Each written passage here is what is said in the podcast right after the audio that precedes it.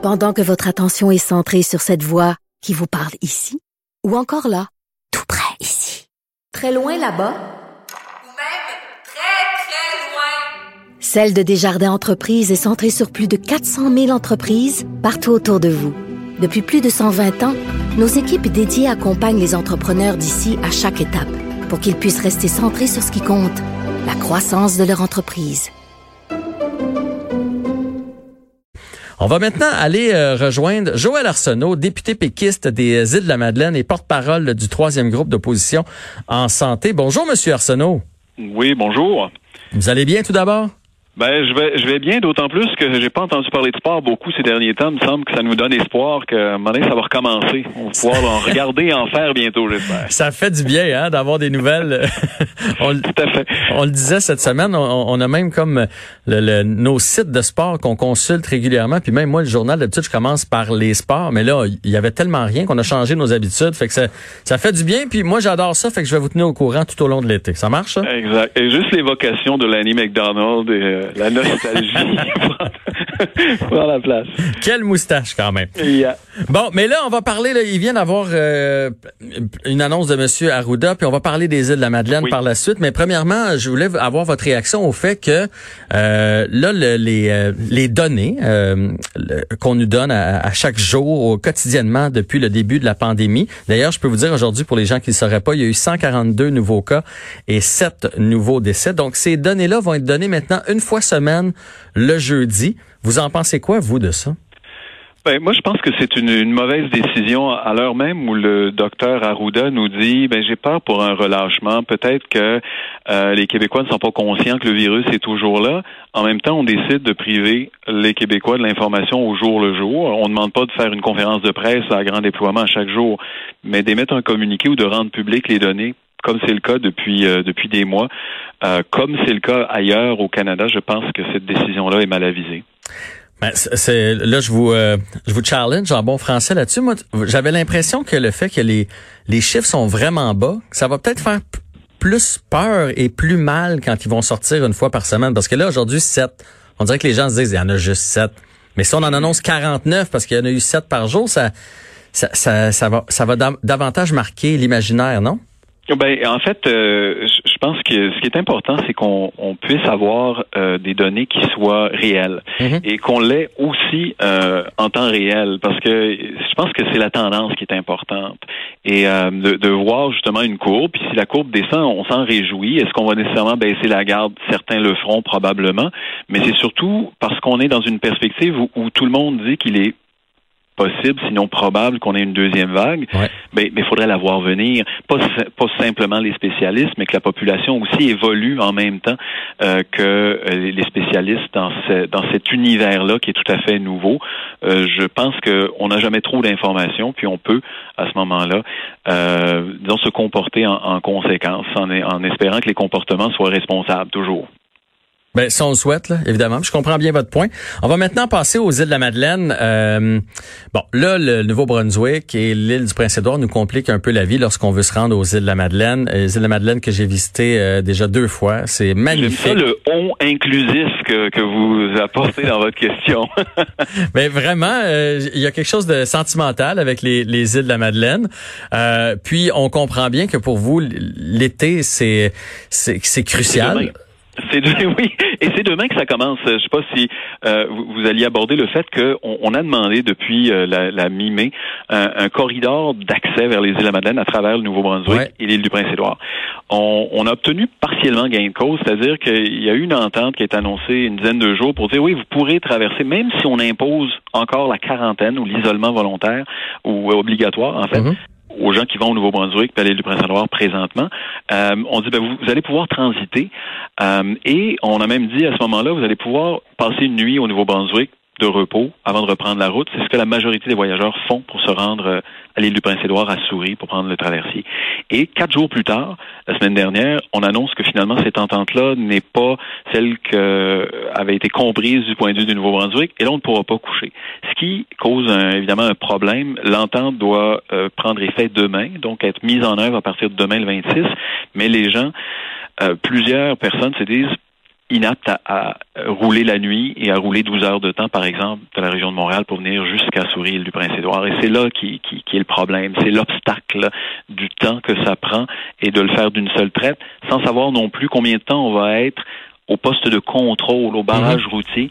Euh, la semaine passée, en fin de semaine passée, il y a eu des attentes jusqu'à trois heures. C'est plus long qu'aller euh, passer les lignes pour les États-Unis en, temps normal. Il y a quelque chose là qui, qui est, inadmissible. Ben, c'est illogique, mais c'est complètement illogique. Puis moi, ma, belle famille vient du Nouveau-Brunswick. Je connais les, les routes là-bas. C'est très montagneux, le Nouveau-Brunswick. Encore beaucoup de forêts. Euh, ça s'est amélioré. Là maintenant, il y a des la, la trans-canadienne, euh, mais quand même, ça, ça demeure.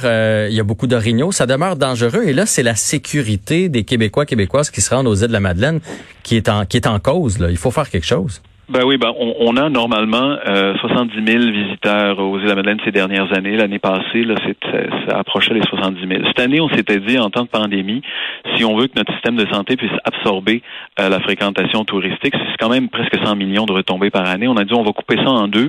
C'est la santé publique Gaspésie-les-Îles qui a dit à 35 000 visiteurs, euh, on est capable de, de faire euh avec. Et mm-hmm. sur le plan économique, bon, il faudra accuser le, le coût.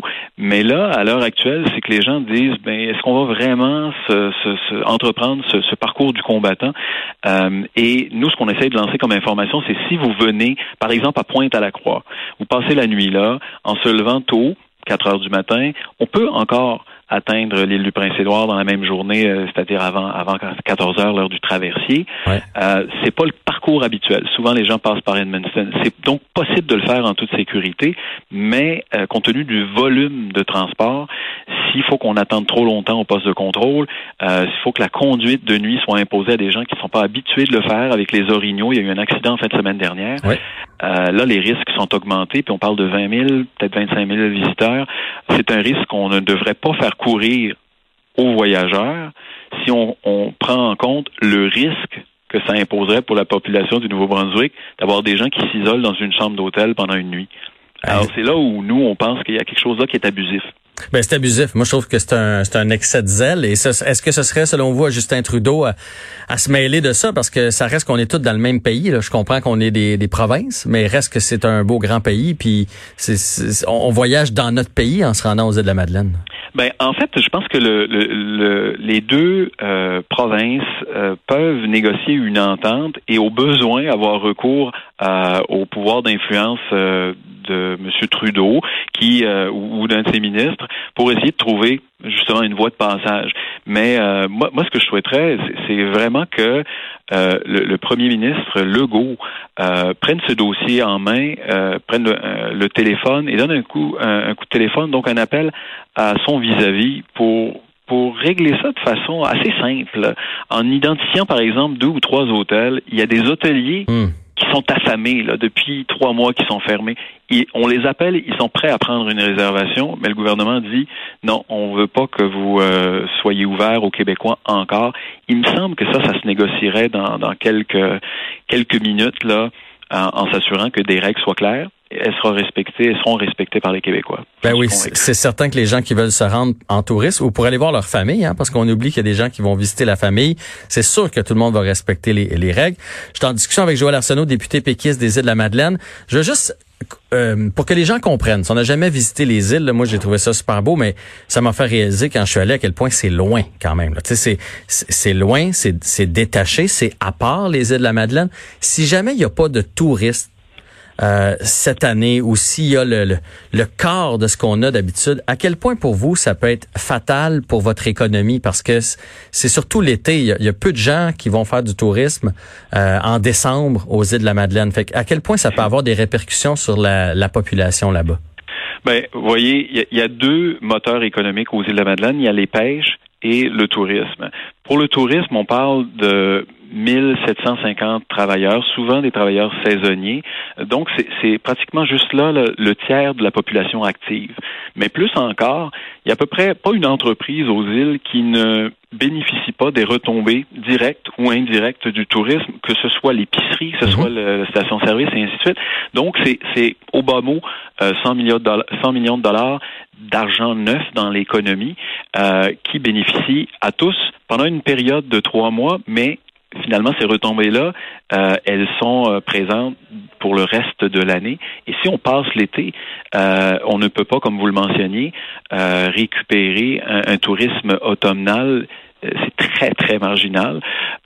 et en hiver, c'est encore pire. Donc, si on ne saisit pas, par exemple, les restaurants, les bars, l'hôtellerie, même les commerces au détail, si on ne saisit pas le, le Noël de l'entreprise là pour nous, c'est l'été. Si on ne saisit pas cette occasion-là ou si elle ne se présente pas cette occasion-là, ben à l'automne, euh, c'est des, centaines de familles qui sont sans revenus. C'est beaucoup d'entreprises qui ne peuvent pas avoir une deuxième chance d'aller gagner euh, essentiellement le, le, le cœur de leurs revenus pour passer au travers de l'année. Les Madelinos, dans le fond, c'est des petits écureuils. Ils font des, ils font des provisions pendant l'été et euh, ils vivent là-dessus. Mais c'est vrai, et ils vivent là-dessus après ça euh, l'hiver qui, qui va suivre. C'est clair. Il y a des commerces qui, qui sont saisonniers, qui ferment à l'automne. Mais il y a aussi des entreprises qui, pendant l'été, emmagasinent effectivement euh, des, profits qui leur permettent de passer au travers des mois plus tranquilles. Et nous, comme Madelino, ben, on en bénéficie aussi. Si on peut avoir un certain nombre de services ou de produits euh, accessibles euh, à, longueur d'année, si on veut, c'est parce que on a une clientèle touristique qui nous permet de supporter euh, ça et les entreprises pendant tout le, tout le, tout l'année.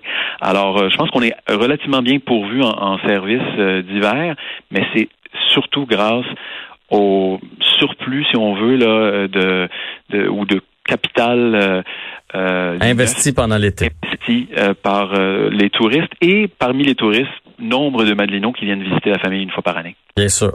Bon, ben, on va espérer que M. Legault prenne ça en, en, entre ses mains et c'est une belle idée qu'il y ait deux, trois hôtels, que ce soit obligé, qu'on arrête dans, dans ces hôtels-là. Je suis certain que tout le monde va se plier à cette règle. Alors, M. Arsenault, merci d'avoir pris le temps et on invite tous les gens qui ont envie, qui savent pas encore quoi faire dans leurs vacances, à aller visiter les îles de la Madeleine, ce petit coin de pays magnifique qu'on a ici au Québec. C'est bien gentil, merci. Au revoir. Au revoir.